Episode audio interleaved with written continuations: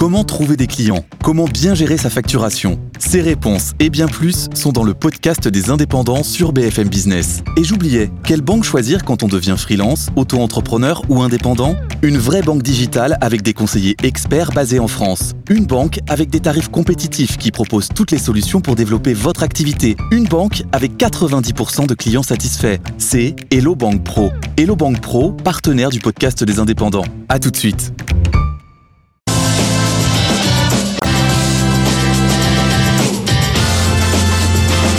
BFM Business présente Les pionniers chez Fred Mazzella avec Frédéric Mazzella et Stéphanie Colo. Les pionniers, on continue avec le pitch, euh, avec euh, cette semaine donc Stéphanie euh, Colo comme d'habitude et Julie Ranti, entrepreneur, cofondatrice et directrice générale de Vivatech à l'époque. Et chaque semaine, on reçoit donc des pitchers qui viennent nous présenter leur activité, leur business. Euh, vous pouvez vous aussi candidater pour venir sur le plateau, venir avec nous. Euh, pour cela, rien de plus simple. Vous allez voir un QR code qui s'affiche à l'écran qui vous emmène directement sur le site pour candidater. Et cette semaine, Stéphanie, on oui, poursuit. On commence avec euh, Quentin Bichy. Quentin Bichy, je vous... On vous attend, Quentin. Soyez le bienvenu. Vous êtes le cofondateur de LinkPeak, plateforme de recrutement exclusivement réservé aux étudiants. Alors je vous rappelle les règles, vous avez une minute trente pour euh, pitcher devant Fred et Julie. On débriefera ensemble votre passage euh, juste après, suivront des, questions puis des conseils. Mais d'abord c'est à vous, top chrono. Top. Bien déjà, merci à vous de nous accueillir. Je pense que vous avez déjà tous été concernés par ce que je vais vous dire. Peut-être dans la recherche d'un stage, d'une alternance lorsque vous êtes étudiant, ou peut-être avec vos enfants. Et donc c'est cette problématique-là que l'on a vécue avec mon frère Arnaud et donc on a décidé de créer Limpic, qui est une plateforme qui va vous permettre de recruter et à la fois de gérer des étudiants à un seul et même endroit. Vous avez votre établissement de formation, votre entreprise et votre étudiant au sein d'un seul et même outil. L'objectif, supprimer la totalité des intermédiaires, centraliser les informations et permettre des process administratifs simplifiés. Donc un étudiant va venir sur la plateforme, trouver une offre de formation, trouver un stage, trouver une alternance, il va signer son contrat, gérer son planning, son suivi pédagogique tout au long de sa période de professionnalisation ou tout simplement d'études, tout simplement pour lui faciliter la vie. Donc on va même beaucoup plus loin parce que l'objectif c'est surtout de s'adapter aux TPE, PME qui n'ont pas le temps, qui n'ont pas l'argent et qui n'ont pas forcément les compétences pour recruter sur ce marché, malgré les aides de 8000 euros qui ont été mises en place. Et donc c'est dans cette dynamique qu'on s'installe. Et on va même beaucoup plus loin parce que l'objectif c'est aussi de pouvoir apporter de nouveaux étudiants à ces établissements de formation et donc de les aider tout au long de l'année à recruter plus simplement. Voilà. Et donc bien évidemment d'aller toucher aussi les grands groupes qui ont une forte demande sur ce marché, surtout en termes de volumétrie pour eux, et donc aussi en gain d'argent, car on est très très bas en termes de coûts. Merci beaucoup Quentin. Quentin Bichy pour euh, LinkPeak. Euh, Fred, est-ce que tu as des questions? Oui, j'aimerais bien savoir euh, en chiffres ce que donne l'optimisation justement que vous apportez par rapport à l'existant. quel sur quel indicateur vous vous appuyez pour dire que vous êtes plus efficace que ce qui existe aujourd'hui? Alors ça va être surtout sur la qualification et sur euh, le choix de la personne en question. Dès qu'on va prendre un outil comme LinkedIn ou Indeed, on va recevoir des centaines de CV pour une offre de stage ou une alternance et qui ne correspondent pas forcément. Donc nous, dès qu'on vient sur l'INPIC, on est sûr d'avoir un étudiant qui recherche soit un stage, soit une alternance. Donc on a des systèmes de matching. Et donc sur cette perte de temps qu'on va pouvoir avoir à devoir traiter les CV, on va au moins la réduire de moitié donc derrière, avec tout ce qui s'ensuit, on peut même aller plus loin. 50% d'optimisation de gain de temps. Oui. C'est votre métrique principale Oui. D'accord, c'est sur ça que vous vous optimisez. Comment vous faites pour avoir de la crédibilité auprès à la fois des entreprises, euh, des euh, universités, des étudiants, et comment vous faites pour euh, que la sauce prenne? Oui, effectivement, c'est une très bonne question parce qu'il faut toujours adapter l'offre et la demande. Donc, ce que l'on fait, c'est surtout parler aux jeunes principalement, parce que si on a les jeunes, on a les entreprises, si on a les entreprises, on a les écoles. Donc on fonctionne beaucoup avec TikTok, LinkedIn également. Ils nous permettent d'avoir une belle communauté maintenant. On a plus de 5000 sur LinkedIn en moins d'un an. Donc ça nous permet d'avoir des étudiants de façon assez récurrente et aussi des entreprises. Et puis derrière, on va beaucoup dans les établissements de formation ou aussi dans des euh, associations comme 100 000 entrepreneurs avec qui on est très très engagé et qui nous permettent en fait de les approcher. Et au fur et à mesure, la sauce magique prend parce qu'on commence à nous reconnaître sur le territoire. Et donc au fur et à mesure, on peut répondre aux attentes. Julie, est-ce que tu as des, remarques, des, questions aussi à faire sur le pitch euh, de Quentin? Oui, mais déjà j'ai trouvé que c'était très bien en introduction de démarrer par euh, la difficulté que tu as vécue. Tu sais, de le personnifier et de dire bah, je l'ai vécu, je l'ai expérimenté avec mon frère, d'éventuellement nous renvoyer la balle à, Fred et moi. Bon, ça nous parle plus pour nous que pour nos enfants qui sont encore un peu jeunes, hein, je te le cache pas, mais je trouve ça très bien tu vois, de le, personnifier. Après, ce que tu viens de dire là dans la réponse en disant en fait, une de nos forces, c'est de toucher les jeunes, de réussir à les engager, parce qu'on est très présent sur TikTok, sur LinkedIn, qu'on a des partenariats qui sont structurants, qui font qu'on a plus de 5000 jeunes qui nous suivent. Je pense que ça, il faut vachement que tu le mettes en avant. Parce que euh, c'est ça ta force par rapport à d'autres euh, plateformes de recrutement euh, qui existent. Et de dire, mon modèle, il marche si j'ai les jeunes. Puisqu'on sait qu'aujourd'hui, il y a une pénurie de talents. Donc, les entreprises, les établissements, ce qu'elles recherchent, c'est les attirer. Donc ça, il faut que tu le dises clairement. Aujourd'hui, on est dans un marché où grosse pénurie de talents, il euh, faut l'agrémenter de chiffres. Hein. Je pense que ce sera encore plus parlant. Il y a 8 entreprises sur 10, il faut checker le chiffre, hein. 8 entreprises sur 10 euh, qui ont des difficultés de recrutement de jeunes talents, euh, le transposer sur les établissements scolaires et dire, bah, nous, on a la réponse. et justifier tout de suite pourquoi. Je pense que je, je vraiment jonglerai là-dessus au départ. et bien clarifier à un moment, parce qu'on le dans ton discours, mais dire d'emblée, bah voilà, j'ai deux types de clients. D'un côté, les entreprises. Peut-être donner des exemples aussi pour montrer que tu as déjà une traction et citer des noms d'entreprises euh, qui travaillent déjà avec toi. Euh, et parler des établissements scolaires. Et pareil, à nouveau, citer euh, des exemples. Merci à vous. Fred? Oui, je ne crois pas avoir entendu de nom de clients tu, ne veux pas en citer ou il n'y en a pas ou, Je peux. ou il y en a Il faut les mettre dans le pitch. Qui sont-ils justement Qui sont les clients Principalement, on souhaite toucher les petites structures, donc les TPE, PME, start-up. Donc on va avoir un gros lot.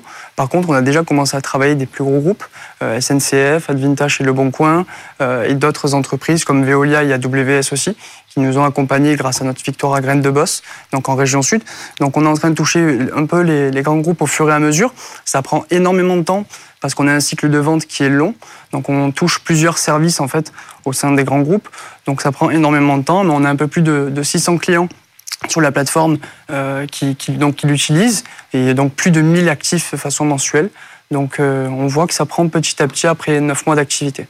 Est-ce que ça existe à l'étranger ou est-ce que vous êtes les premiers à faire ça? Ça n'existe pas du tout. On a fait une belle étude euh, avec plusieurs universités pour faire des recherches d'internationalisation. On a vu en Espagne, en Italie, en Irlande, aux États-Unis, en Allemagne. On n'a toujours pas vu ce modèle. Il y en a qui sont scindés, comme par exemple des entreprises comme Remote, qui vont proposer via des API les interconnexions sur d'autres outils. On est toujours dans la même logique, avoir des multitudes d'outils pour pouvoir faire la même chose, ou du moins faire ce qu'on pourrait faire sur Olympique. Donc non, toujours pas de concurrent à ce jour. Bien. Bah, merci beaucoup, euh, Quentin. Merci, euh, Quentin. Bichy, cofondateur et directeur général de euh, l'Impic. Fred, ça, pourrait oui. intéresser, notamment chez, Blablacar, par exemple? Oui, je pense. Enfin, de toute manière, sur ce qui est du la problématique du recrutement, alors il y a beaucoup de choses qui évoluent actuellement, justement parce que le, principe même hein, du recrutement, c'est d'aller réussir à trouver euh, les gens là où ils sont, les candidats là où ils sont.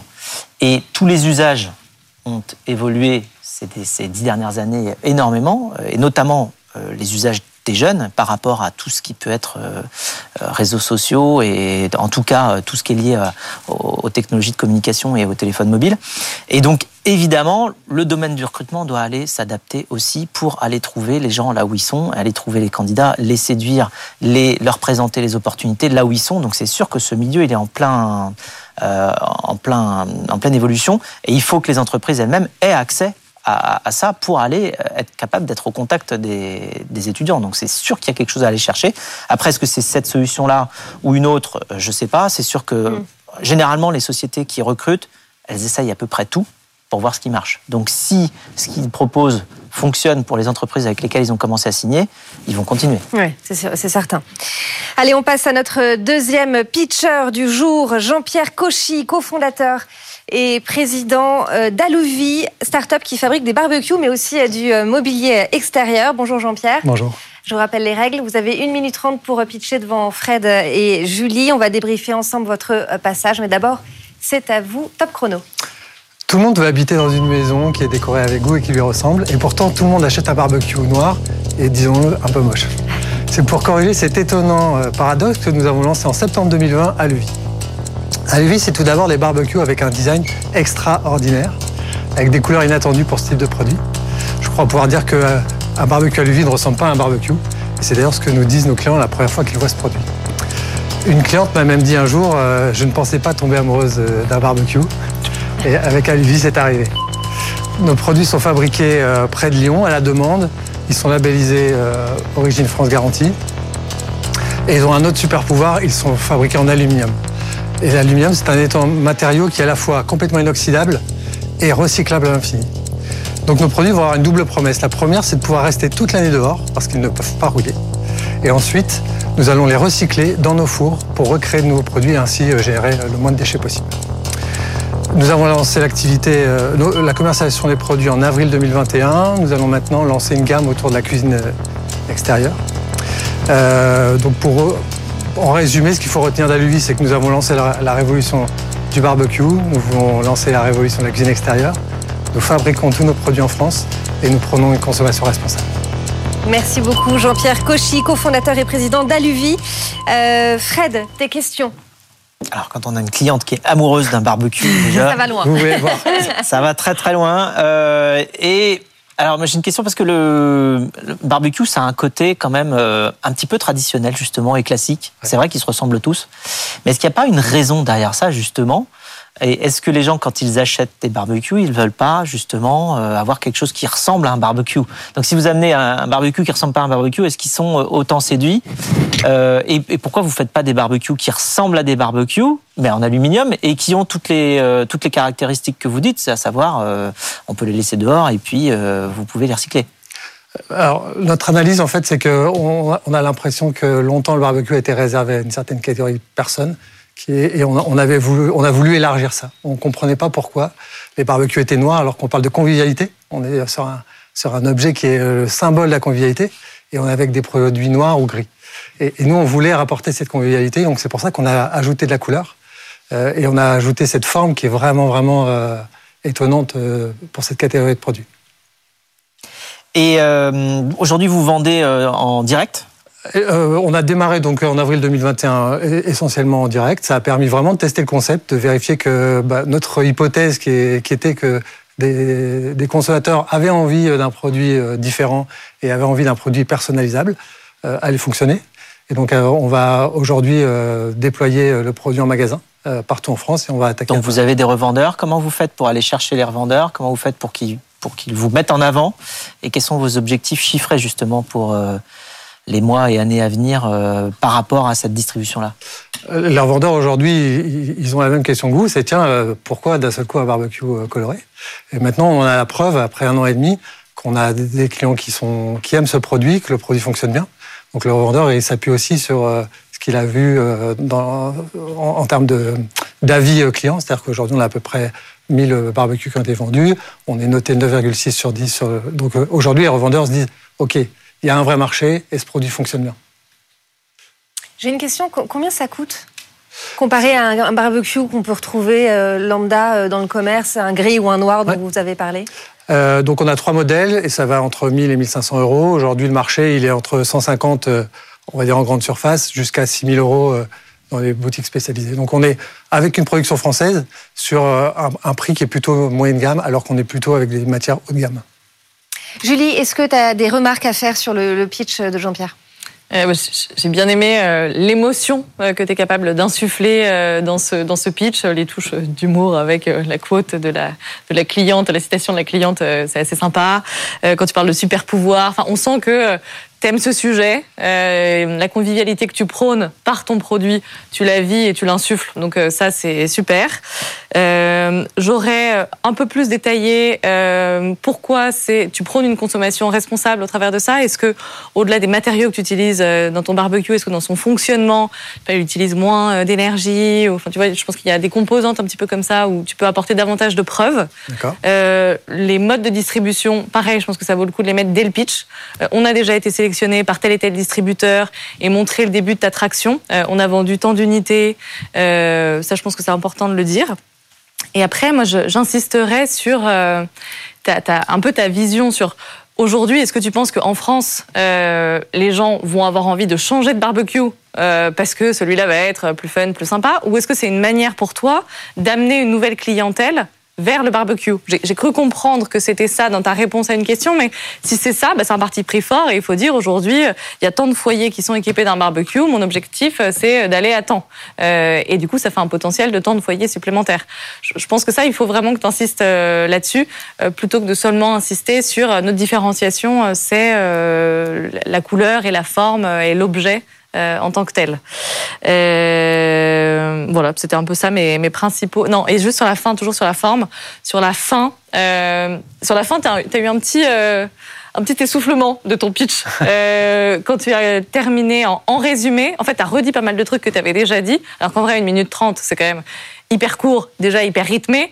Donc je pense qu'il faut que tu termines par une accroche un peu choc. Et en fait, quand tu termines en parlant de ton ouverture vers la cuisine, c'est très bien, tu vois, et te projeter vers la suite. T'es pas obligé de résumer tout ce que tu viens de dire euh, dix secondes avant. Je pense que tu perds là quelques secondes précieuses quand t'as qu'une minute trente pour, euh, pour pitcher ton idée.